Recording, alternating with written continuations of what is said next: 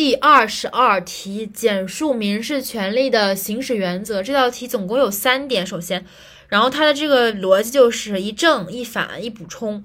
正就是说一帝王吧，就是一正一反一帝王。正就是说，呃，民事权利的行使必须符合什么呢？必须符合国家法律和社会公共利益的要求，就相当于是那个合法原则和公公序良公序良俗原则。然后第二点，不得滥用权利损害国家利益、社会公共利益或者他人合法利益，就是一反，不得损害什么？不得损害国家的、社会公共的和他人的合法利益，就是一切其他人的利益你都不能损害。正常来讲，然后第三点，一帝王就是权，就是这个帝王条款、诚实信用原则，民事权利的行使必须符合诚实信用原则。这道题特别好背。